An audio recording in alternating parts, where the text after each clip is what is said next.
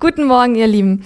Ähm, Jörn hat den Morgen heute als, als Schwimmen betrachtet. Man hat ein bisschen das Gefühl, man muss heute schwimmen. Wir haben uns gestern alle etwas verausgabt, als wir hier waren.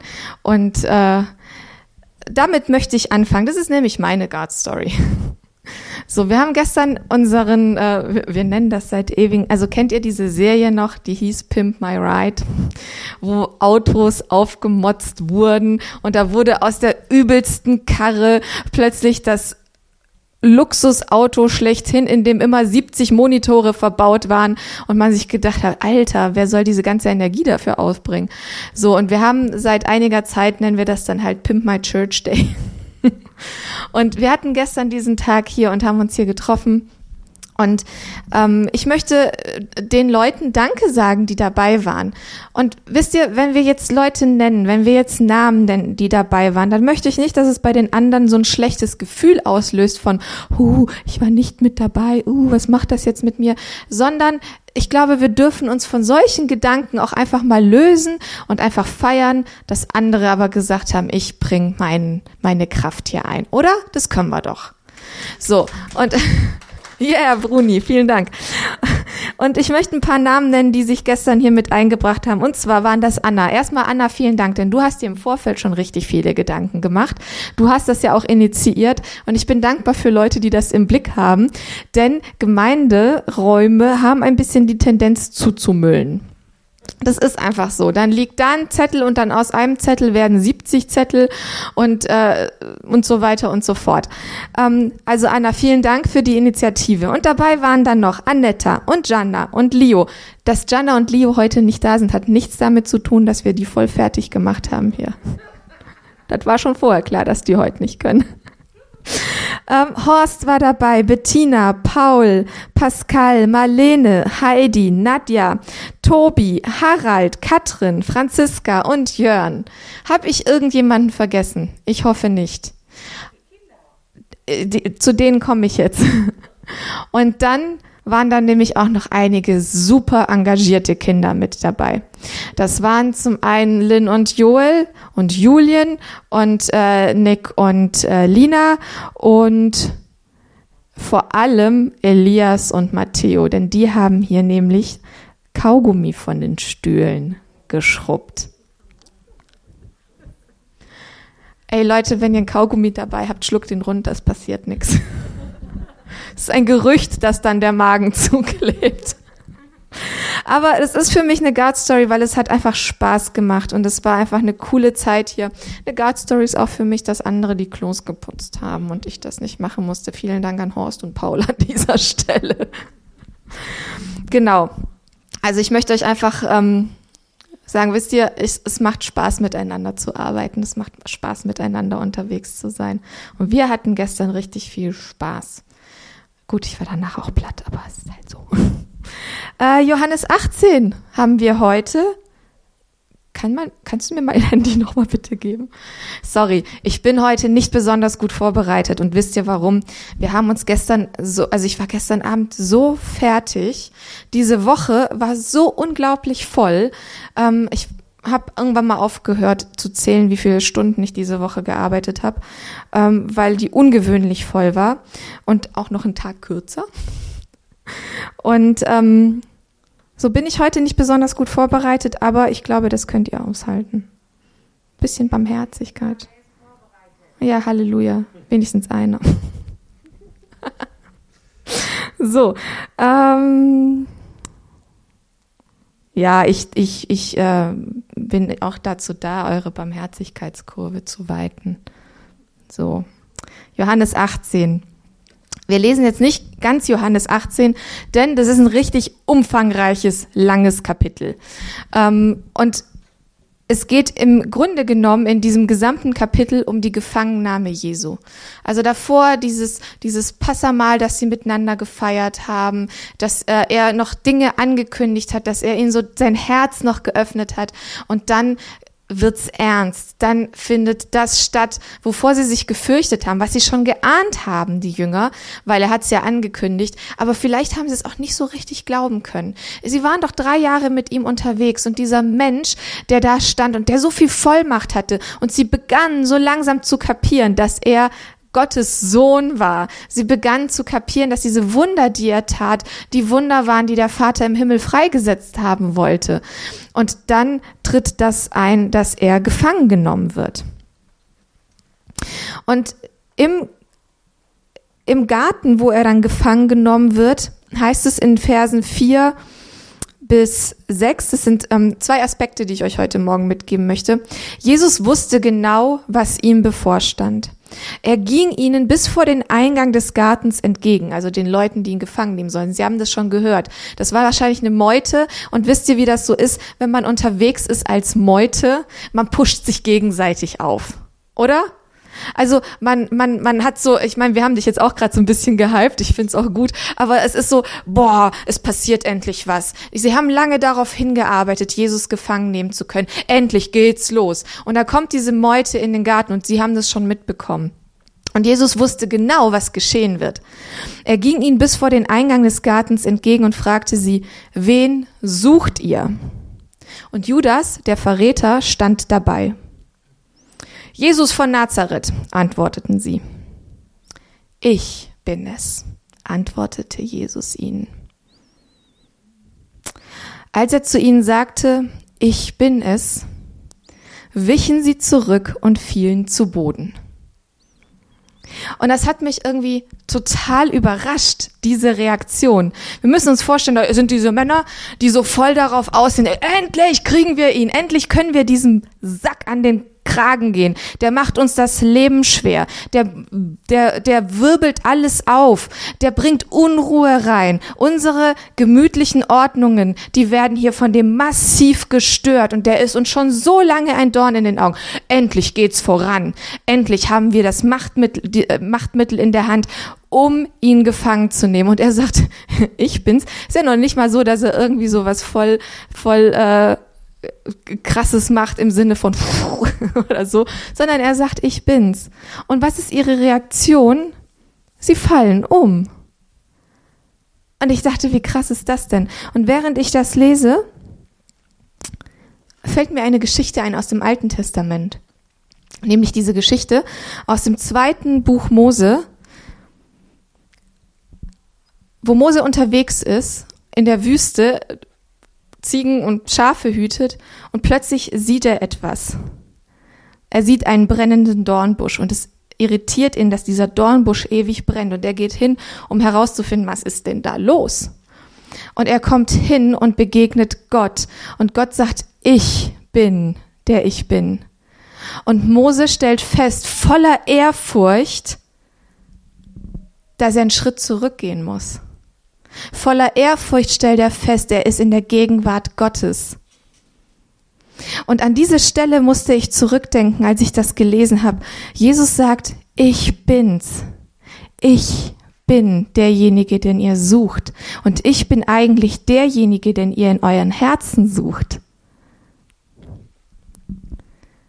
Und sie fallen um, weil seine Gegenwart sie überwältigt weil sie mit seiner Gegenwart nicht umgehen können, weil sie eigentlich auf der Suche nach einem, einem Hirngespinst sind.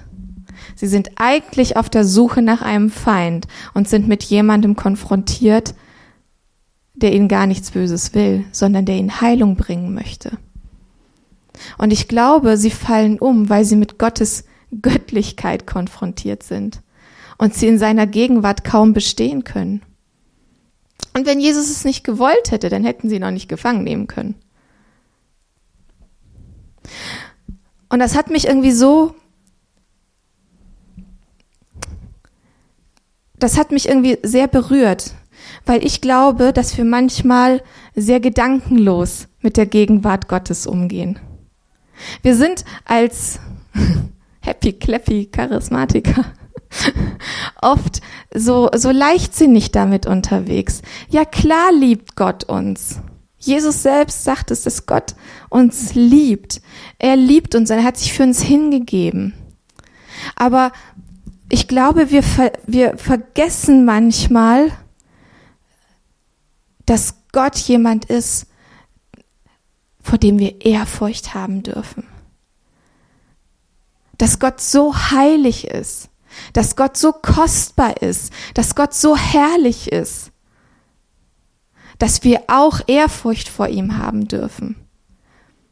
Und dass wir, dass wir unsere Herzen ihm hinhalten können, voller Ehrfurcht. Und dass das etwas in uns verändern kann.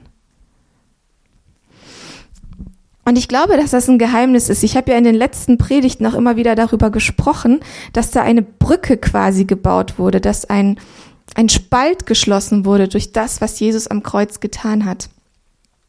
Wenn wir ins Alte Testament gucken, dieses, dieses Bewusstsein von Gottes Gunst kann von mir genommen werden. Und wir sind jetzt im Neuen Testament und wissen, Gottes Geist lebt in uns.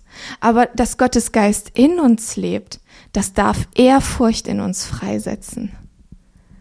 Und Ehrfurcht, ähm, Ehrfurcht ist auch so ein Staunen über seine Herrlichkeit.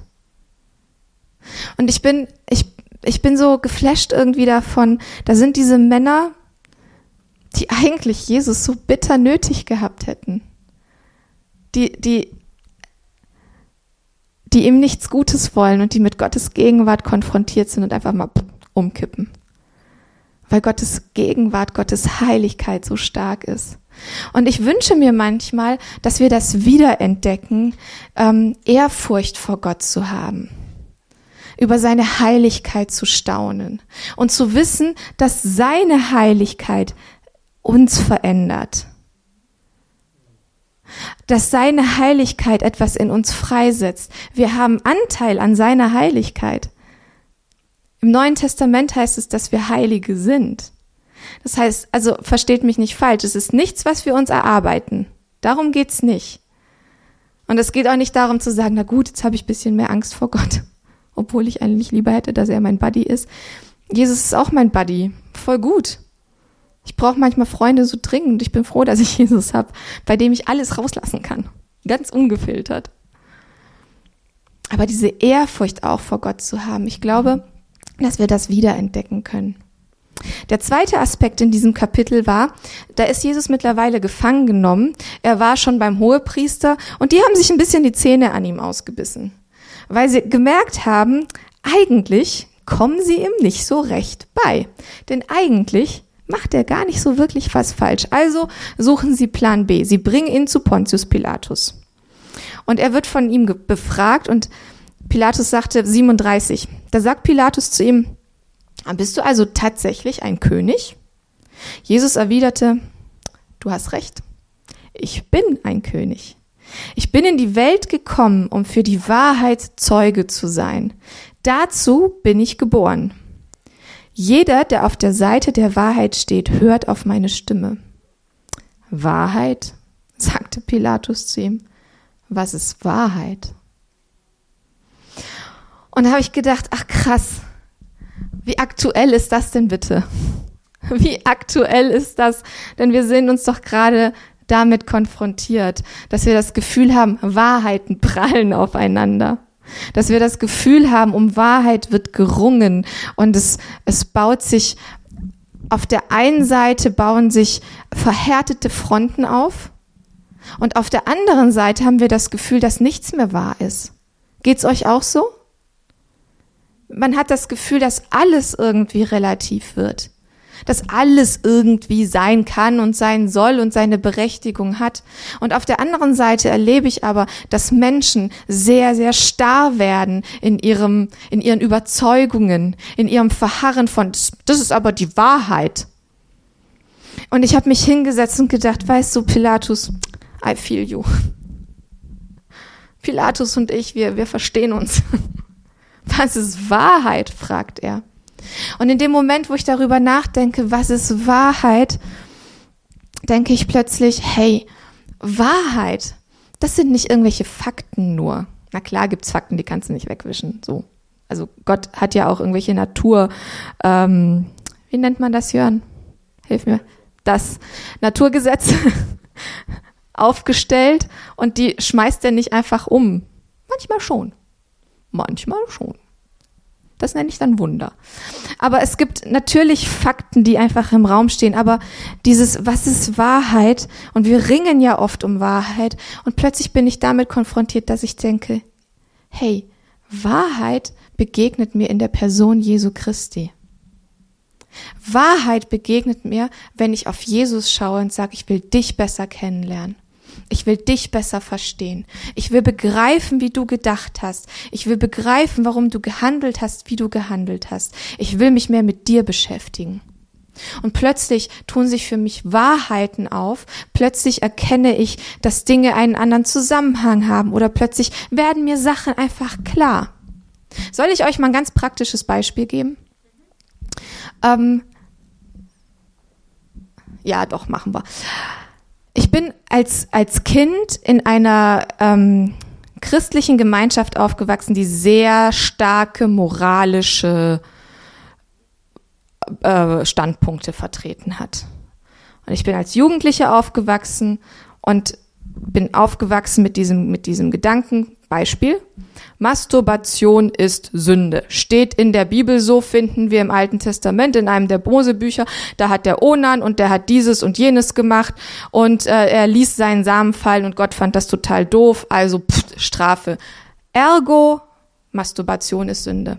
Und ich habe mich hingesetzt und habe gedacht, irgendwie ist das aber ein bisschen schräg. Mir erschließt sich diese Argumentation nicht so ganz. Und wenn ich aber die Bibel anders betrachte, indem ich mich hinsetze und sage, Jesus, wie handelst du denn? Und ich sehe im Neuen Testament, dass Jesus an manchen Punkten sehr viel entspannter handelt, als wir denken würde, dass er handeln würde. So, und ich mich hinsetze und weiß, der Heilige Geist in mir setzt mir Wahrheiten frei, weil ich Jesus kennenlernen möchte und ich sein Ding besser verstehen möchte, ich dann verstehen möchte, was da im Alten Testament los ist. Und ich frage, was soll der Käse? Macht es plötzlich manchmal und ich verstehe den Käse manchmal. Und so verstehe ich, diese Bibelstelle im Alten Testament hat überhaupt nichts mit dem Akt der Masturbation zu tun, sondern der Hintergrund ist ein völlig anderer. Onan hat nämlich gegen Gottes Gesetz verstoßen, nicht weil er selber Hand angelegt hätte, sondern weil er etwas getan hat, was eigentlich asozial ist. Onan hätte seine Schwägerin heiraten müssen.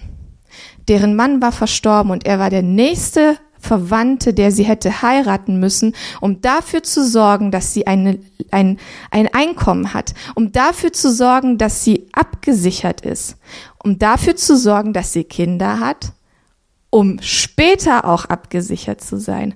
Und er hat ihr das verweigert. Er wollte sie anscheinend nicht heiraten und er wollte ihr vor allem keine Kinder schenken. Und damit hat er ihr jegliche Lebensgrundlage entzogen. Und das war das eigentliche Problem dahinter. Und ich sitze da und denke, ach krass. Ich merke, dass Gott mir plötzlich Dinge erschließt und ich denke, wow, cool nochmal, hier geht's gerade gar nicht um das Thema Sexualität. Vielleicht schneiden wir das irgendwann mal an. Müssen wir mal mit dem Predigerteam absprechen. Aber was ich damit sagen möchte, ist, wir ringen um Wahrheiten und ich stelle fest, dass Wahrheit sich für mich oft auftut, wenn ich Jesus anschaue. Weil Jesus von sich sagt, ich bin der Weg, die Wahrheit und das Leben. Und und ich davon fest überzeugt bin, in Jesus die Wahrheit zu finden. Jetzt kommt aber die Herausforderung. Die Herausforderung ist, dass Jesus uns nicht einfach nur so ein hier habt ihr so einen Katalog an Wahrheiten hinknallt, sondern dass das Schwierige ist, dass er sagt, ich bin der Weg, die Wahrheit und das Leben, er als Person. Und das ist ein Ringen auch um Erkenntnis. Denn diese Erkenntnis, die findet in mir statt, in meinem Hier und Jetzt, mit meiner Geschichte, die ich mit mir bringe, mit den Überzeugungen und Denkmustern, die ich mit mir bringe, mit Traumata, die vielleicht geschehen sind. Versteht ihr, was ich damit meine? Eine Wahrheit, die ich heute habe, ist vielleicht in zwei Jahren etwas anders. Vielleicht hat sie für mich eine andere ähm, Färbung. Ich sag's mal so. Und ich weiß, dass das super herausfordernd klingt, denn wir suchen gerne nach absoluter Wahrheit. Und ich glaube, dass Jesus die absolute Wahrheit ist. Wie wir aber Jesus erfahren, erfahren wir immer durch die Brille unseres Lebens. Und ich glaube, dass wir letztendlich ganz viel Barmherzigkeit im Umgang miteinander brauchen, weil wir Jesus mit unterschiedlichen Brillen erfahren. Und weil wir das, was wir von ihm als Wahrheiten bekommen, teilweise anders bewerten als vielleicht jemand anderes. Und ich glaube, da kommt der Punkt, wo Jesus vor zwei Kapiteln, einem Kapitel gesagt hat, Vater, ich bete, dass sie eins sind. Das war ein Herzensanliegen von ihm. Warum? Weil er schon da erlebt hat, dass seine Jünger, die ihn leibhaftig erlebt haben, die mit ihm unterwegs waren, die schmecken konnten, was er verwandelt hatte, die sehen konnte, was er getan hat, die hören konnte, was er lehrte, die wirklich vor Ort waren, selbst die hatten Schwierigkeiten, Sachen zu bewerten. Und dann denke ich, hey, er wusste, dass er für Einheit beten muss. Warum? Weil ich glaube, dass wir ganz barmherzig miteinander unterwegs sein dürfen. Und wir denken so gern in Absolutismen, sind aber eigentlich alle auf dem Weg. Und ich habe für mich überlegt, ich möchte gerne eine Lernende bleiben. Ich möchte gerne mir diese Demut bewahren, zu sagen, manche Dinge weiß ich nicht. Manche Dinge sehe ich heute anders als früher. Und vielleicht werde ich sie in fünf Jahren nochmal anders sehen, weil wir alle unterwegs sind. Aber ich glaube, letztendlich geht es darum zu sagen, Jesus, ich liebe dich. Ich liebe dich und ich will mehr von dir wissen.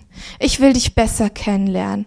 Ich möchte mehr in deine Wahrheiten eintreten. Ich wünsche mir, dass du mich veränderst. Ich wünsche mir, dass du das, was in meinem Kopf passiert, beeinflusst.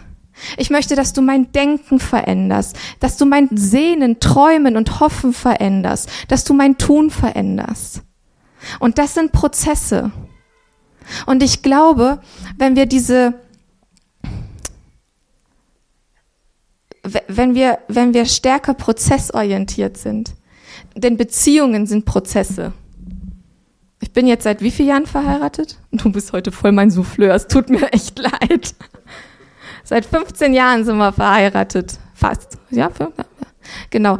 Und ähm, und deshalb weiß ich, Beziehung, das ist etwas, das ist nicht immer gleich, sondern das entwickelt sich. Und so ist es auch mit unserer Beziehung zu Jesus. So ist es auch mit dem Wirken des Heiligen Geistes in uns. Das ist etwas, was sich entwickelt. Reife ist etwas, was sich entwickelt. Reife ist etwas, was der Heilige Geist in uns freisetzen kann. Aber es erfordert, dass wir uns auf den Weg machen. Es erfordert, dass wir uns hingeben und sagen, Jesus, ich möchte dich besser kennenlernen. Und es erfordert vielleicht manchmal auch, dass dass wir sagen, hey, was ist gerade Wahrheit? Jesus, zeig du es mir.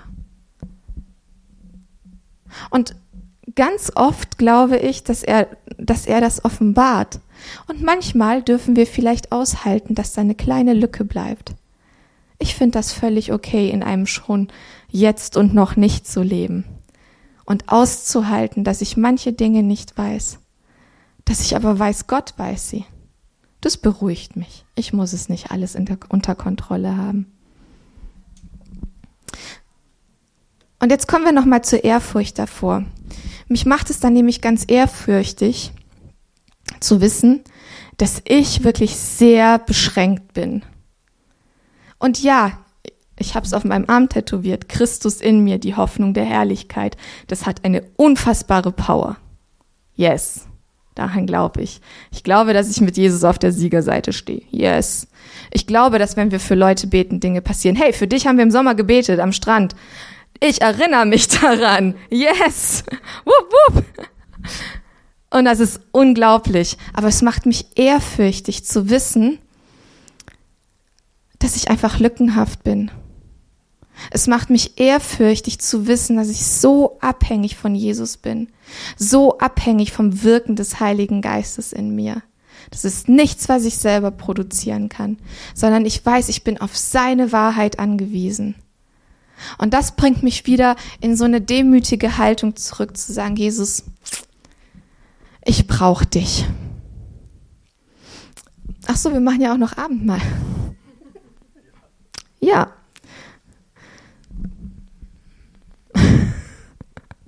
Wir machen auch noch Abendmahl. Aber wisst ihr was? Kannst du vielleicht für uns ein bisschen ähm, spielen?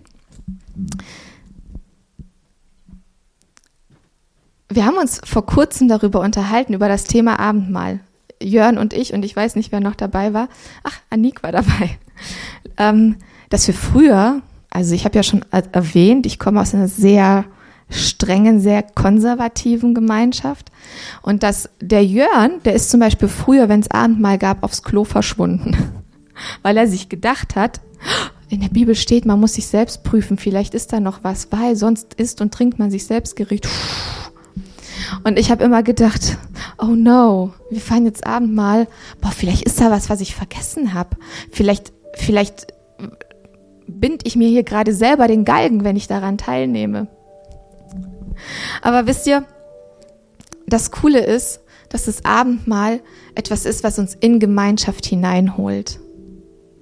Und ja, natürlich geht es nicht darum, das leichtfertig zu nehmen, sondern wir wollen das in dieser ehrfurchtsvollen Haltung tun, dass Christus in Brot und Wein, Brot und Traubensaft schmackhaft ist, dass wir ihn schmecken und erleben dürfen. In dieser, in dieser ähm, Haltung voller Ehrfurcht ihm begegnen zu dürfen und vor allem ihm miteinander begegnen zu dürfen.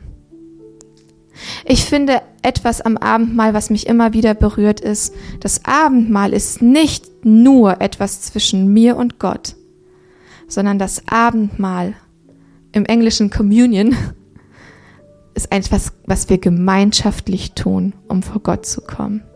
Das Abendmahl ist das Geheimnis, dass Christus in uns allen die Hoffnung der Herrlichkeit ist. Und das ist auch etwas, was mich voller Ehrfurcht vor ihn kommen lässt.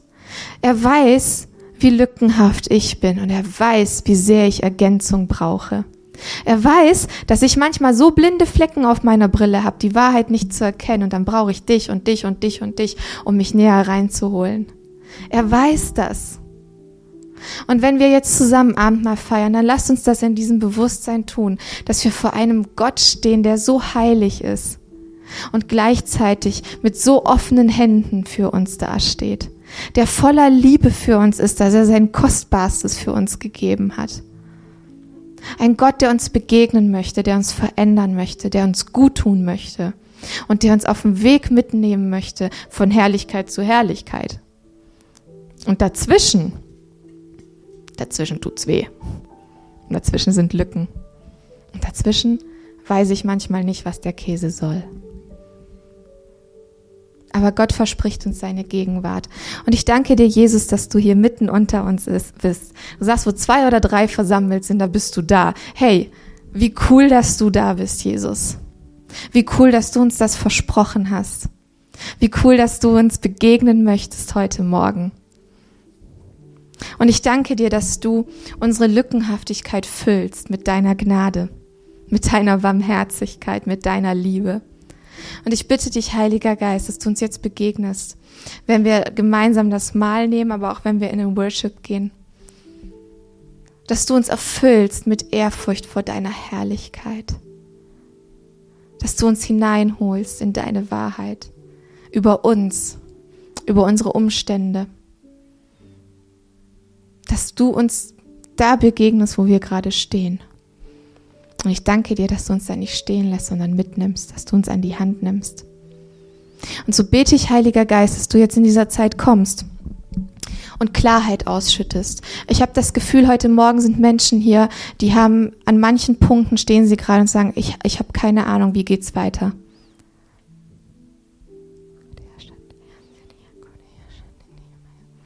Ich habe das Gefühl, es sind Menschen hier, die sagen, ich stehe gerade an einer Sackgasse. Ich dachte, das wäre der Weg, aber es ist eine Sackgasse, es geht hier nicht weiter.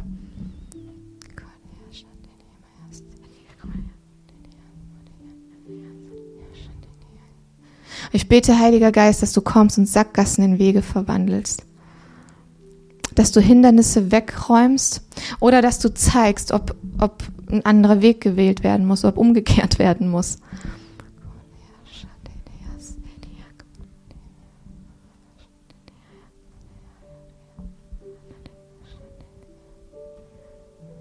Ich habe das Gefühl, heute Morgen ist jemand hier, wo ganz viel Hoffnungslosigkeit ist.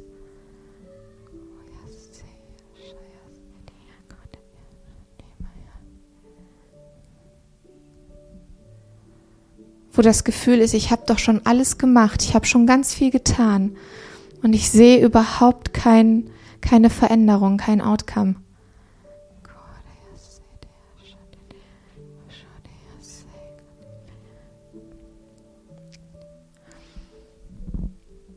Heiliger Geist, komm jetzt und berühre diese Menschen.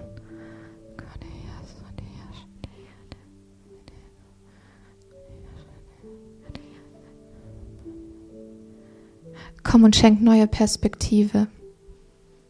Ich möchte euch einladen, das gleich, wenn ihr möchtet, im Ministry-Team auch gerne Gebet anzunehmen. Nadja und Harald stehen gleich für euch bereit. Ich bete, Heiliger Geist, für Durchbrüche heute Morgen. Wir bekennen, dass deine Kraft herrlich ist und stärker ist als alle Sackgassen und Hindernisse.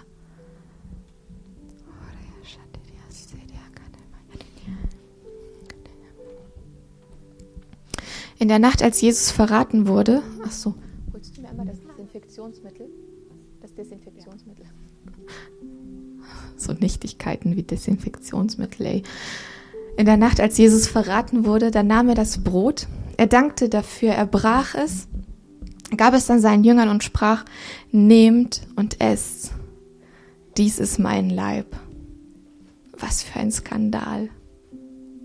Und nachdem sie gegessen hatten, da nahm er, äh, ich mach das gleich, danke, da nahm er den Kelch, er segnete ihn, er dankte dafür, gab ihn zu trinken und sprach, nehmt und trinkt Dies ist mein Blut, vergossen zur Sündenvergebung. Was für ein Skandal. Ich danke dir, Jesus, dass du uns in diesen Skandal mit reinnimmst. Ich danke dir, dass du der Gott bist, der die Welt erschüttert hat. Dass du derjenige bist, der auch heute noch die Welt erschüttert. Wir haben oft das Gefühl, dass andere Umstände die Welt erschüttert und uns erschüttern Dabei sind wir herausgefordert, mit dir die Welt auf den Kopf zu stellen. Ich danke dir für dieses Vertrauen, das du uns schenkst, in deine Berufung hineinzutreten.